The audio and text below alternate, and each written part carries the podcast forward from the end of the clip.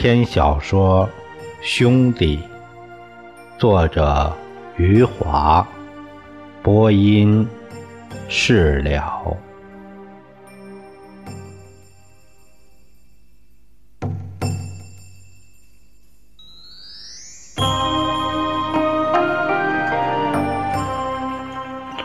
李光头和林红两个人躺在。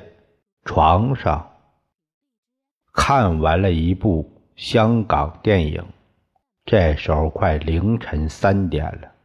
平时习惯早睡的林红，困得眼睛都睁不开了。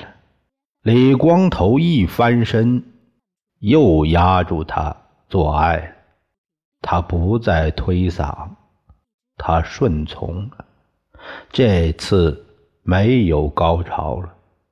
好在仍然有快感，只是后来觉得阴道越来越疼。一小时以后，李光头终于完事儿，他眼睛一闭就睡着了。他刚睡了两个多小时，被李光头推醒。李光头想起来，还没给自己肖像揭幕。他只好爬起来，跌跌撞撞地跟着李光头来到了他的办公室。到了办公室以后，他算是清醒了。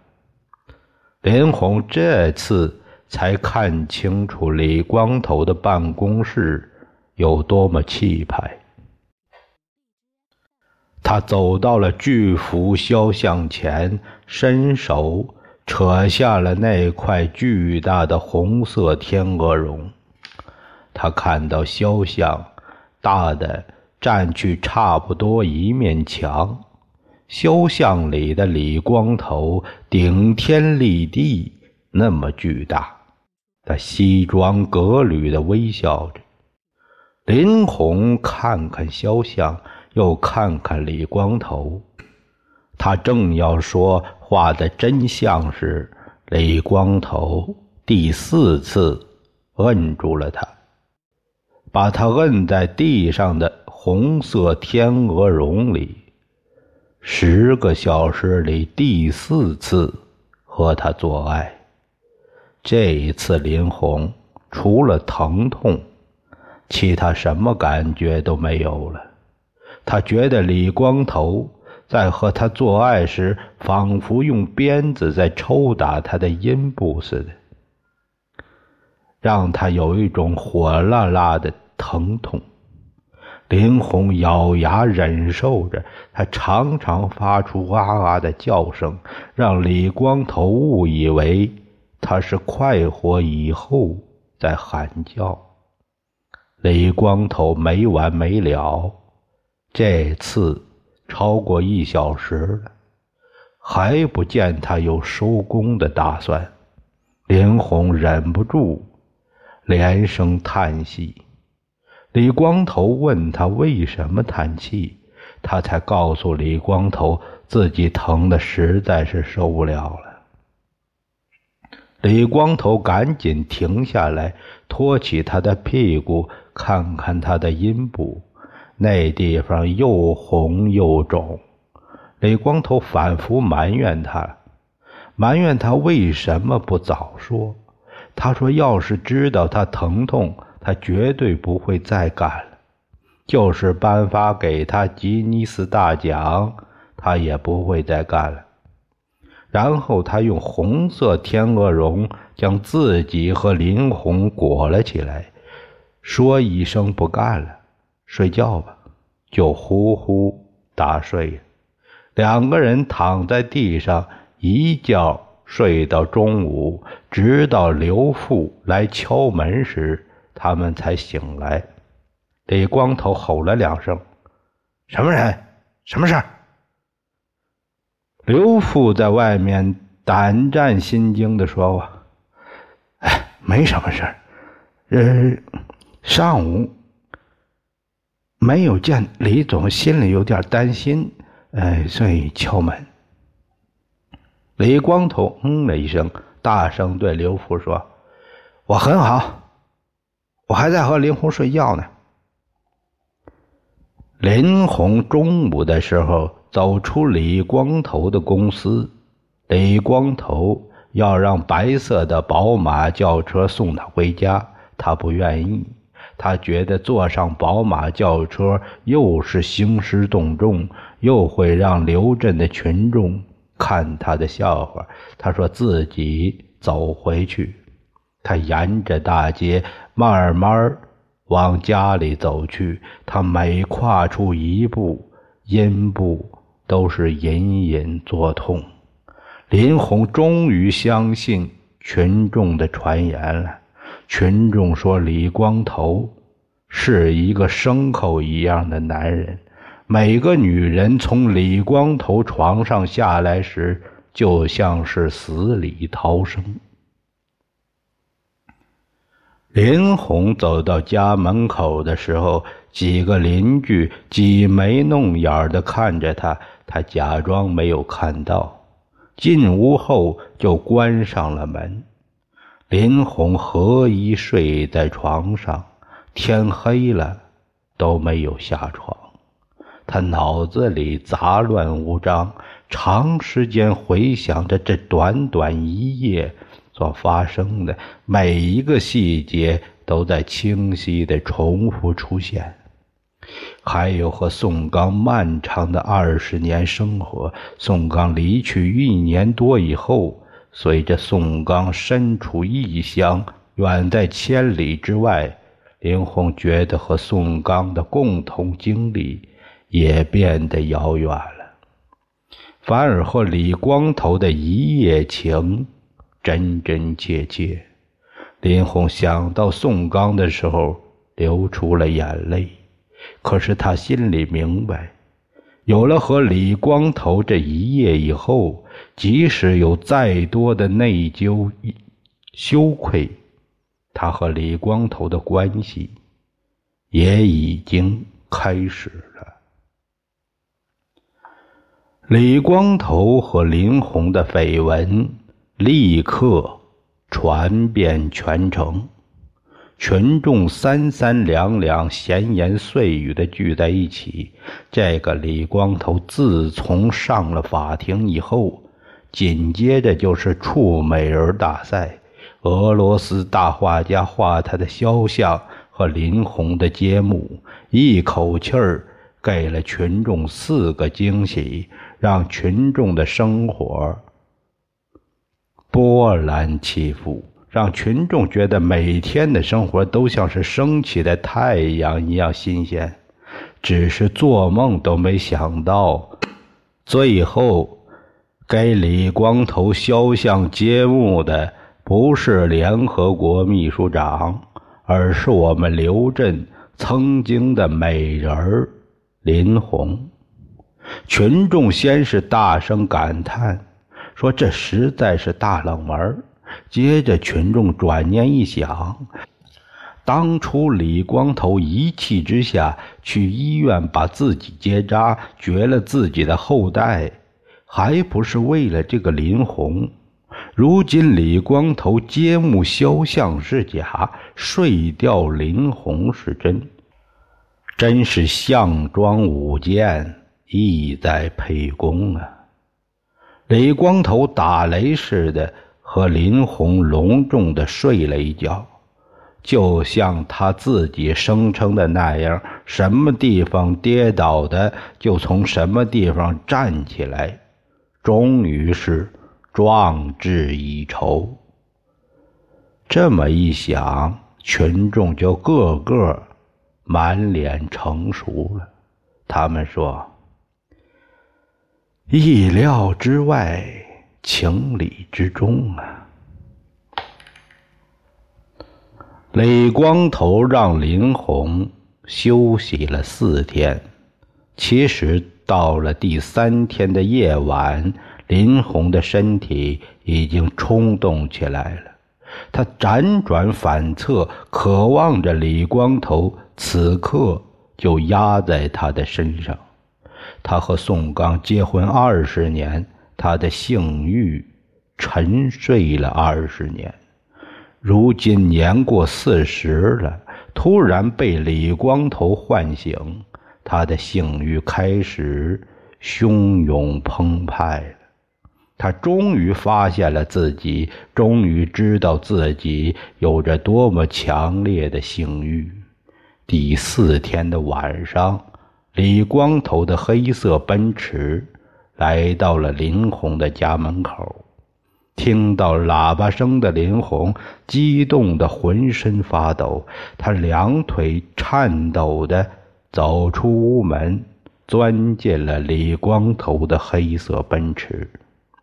此后的日子，李光头的奔驰、宝马轿车每天都来接送林红，有时候是大白天来宝马，有时候是大半夜来奔驰。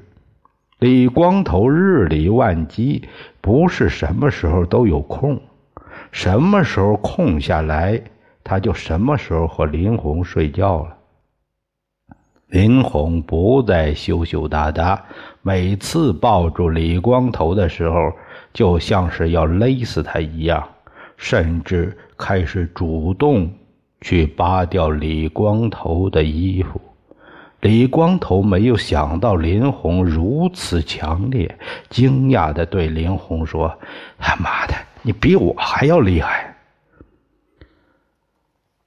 林红有了第一个晚上的教训以后，知道自己承受不了李光头接二连三的做爱，就和李光头约法三章：二十四小时内最好只干一次，最多只能干两次。林红说了一句让李光头听了嘿嘿笑个不停的话。你就让我多活几年吧。接下去的三个月里，林红差不多天天和李光头做爱，在李光头家的床上，在李光头办公室的沙发上，在饭店的包间、夜总会的包间有一次深更半夜，竟然在奔驰轿车里，李光头突然心血来潮，既不想去家里床上干，也不想去办公室的沙发里去干，他想在车上干。他让司机上厕所，不管有尿没尿，有屎没屎，就让他去厕所里蹲一个半小时再回来。然后两个人四条腿四条胳膊在车里见缝插针的放好了，哼叫着干了一个小时。李光头和林红疯狂做爱三个月以后，突然觉得没有新鲜感了。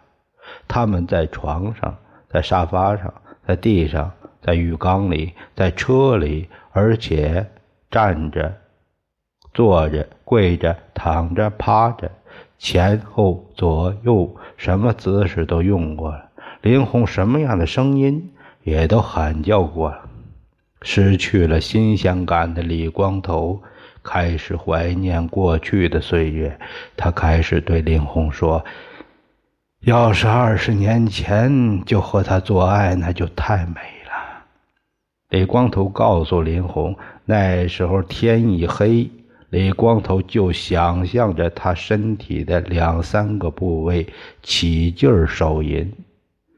李光头问他：“你知道我一年有多少天为你手淫吗？”“不知道。”“三百六十五天，过年过节都没休息。”“那时候你是个处女。”雷光头喊叫了三次以后，决定送林红去上海的大医院做处女膜修复术。当林红重新是个处女以后，他要和她真正做爱一次，而且要把这次做爱当成是二十年前发生的。这次做爱完了以后，他们从此不再做爱了。李光头挥着手说：“我就把你还给宋刚了。”林红知道两个人分手的时候快到了，突然感受到了失落。他在李光头的疯狂里充分满足了自己的疯狂。那些日子，他的内心和身体分离了，而且越分越远，仿佛中间隔着千山万水。他的内心每天都思念着宋刚，他的身体每天都渴望着李光头。他不知道以后没有了强劲的李光头，自己如何度过那些漫漫黑夜。林红的性欲就像森林之火，燃烧起来后就很难扑灭了。林红悲哀地感到自己已经无法回到过去的清心寡欲，为此他仇恨自己。可是他对自己又是无可奈何。这时，林红隐约感到宋刚快要回来了。那个带走宋刚的周游，一个月以前突然出现在苏妹的点心店。林红听说了，也看到他了，当时心里一惊，想走上去问问宋刚的情况。可是李光头的白色宝马轿车过来了，他的勇气没有了。后来是让刘富去周游那里打听，林红才知道宋刚。暂时不会回来。宋刚在海南岛继续做着保健品生意。周游告诉刘富，宋刚挣到大钱了，没兴趣回家了。林红还是忐忑不安，他每天都在担心宋刚会突然回来。这样的担心让他身体的欲望。逐渐冷却下来，让他想到宋刚的时候就会眼泪汪汪，让他觉得自己是在犯罪。于是他不再那么强烈的渴望李光头了。他觉得和李光头有这样的三个月应该足够了。等到宋刚回来后，他就会加倍的去爱护宋刚。他了解宋刚，这是世界上最善良的男人。不管他做了什么不对不起的宋刚的地方，宋刚都会一如既往的爱着他。所以他希望在宋刚回来之前结束和李光头的关系。他一口答应去上海。做处女膜修复术。第二天，李光头就和林红坐上宝马轿车去了上海。李光头要去北京和东北洽谈生意，一走就是半个月。他知道处女膜修复手术一个小时。就可以做完。他要林红在上海等着他，宝马轿车和司机留在上海供林红使用，让林红剩下的日子里在上海吃喝玩乐、逛商店、买衣服。周游是在金秋十月的时候。出现在我们刘镇的，就像他第一次来时一样，提着两个大纸箱从长途汽车站走了出来。这次纸箱里装的不是人造处女膜，是孩子的玩具。周游叫了一辆三轮车，一副衣锦还乡的模样。沿途看着刘镇的男男女女，遗憾地对三轮车车夫说：“变化不大，还是过去那些人。”三轮车来到苏妹的点心店，周游下来后多付给车夫三块钱，让车夫替他提着两个大纸箱。周游神气十足地走进点心店，看到坐在收款的柜台里的苏妹时，仿佛她不是销声匿迹一年多了，只是。出差四五天而已，他亲热地叫了一声：“太太，我回来了。”苏妹受了惊吓似的，面如土色。看到周游若无其事地走向自己，苏妹浑身颤抖地从柜台里走出来，躲进了里面的厨房。周游微笑地转回身来，环顾四周，看到一些吃着包子的群众目瞪口呆。他用点心店老板的语气问他们：“味道不错吧？”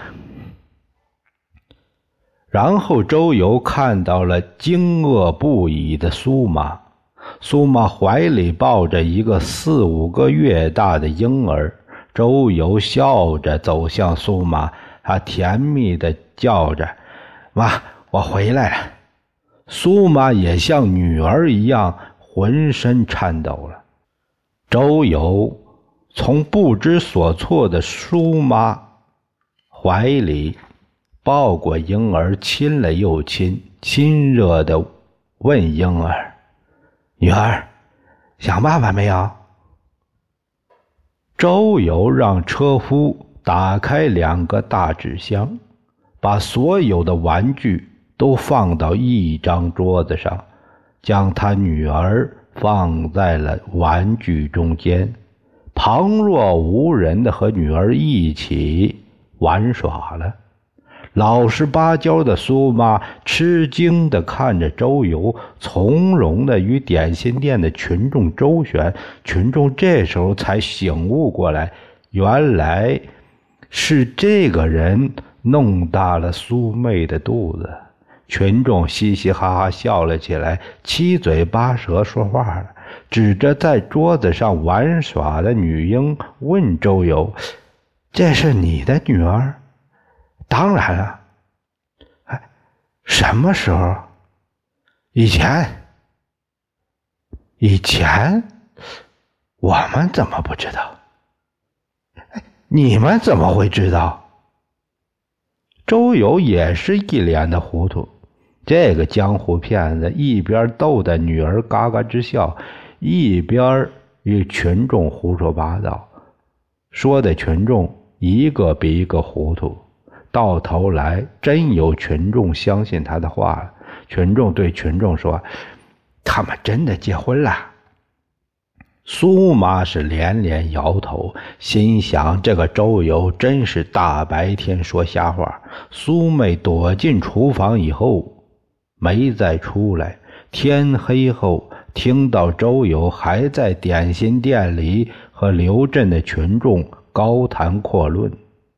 他实在没脸儿出去见人，他走出厨房的小门，悄悄回到家中。到了晚上十一点，点心店关门打烊了。周游抱起已经睡着的女儿，跟在苏妈后面，从容不迫地回家了。周游一路上都在亲热地和苏妈说话。苏妈低着头，一声不吭。他几次都要把外孙女抱回来，周游几次都是客气的挡回去。妈，我来吧。周游抱着女儿，跟着苏妈回到了家中。苏妈没有马上关门，迟疑的看了看周游，最后还是不忍心。把他赶出去，周游在客厅的沙发上睡了三天。这三天里，只要周游在家里，苏妹就在卧室里闭门不出。周游的神态好像什么事儿都没发生，高高兴兴的和苏妈一早出门去点心店，深夜里又高高兴兴的和苏妈一起回到家中。这三天里，苏妹。没去点心店，她和女儿待在家里。周游十分知趣儿，虽然三天没有见到自己的女儿，回家都是深夜了，女儿又在苏妹的房间里，她没说一个字，自觉地睡在了沙发里。到了第四天的晚上，苏妈推门。走进了苏妹的房间，在苏妹的床上坐了差不多半个小时，只是轻轻的说了一句话：“哎呀，不管有多少不对，你的男人起码还知道回来。”躺在床上的苏梅。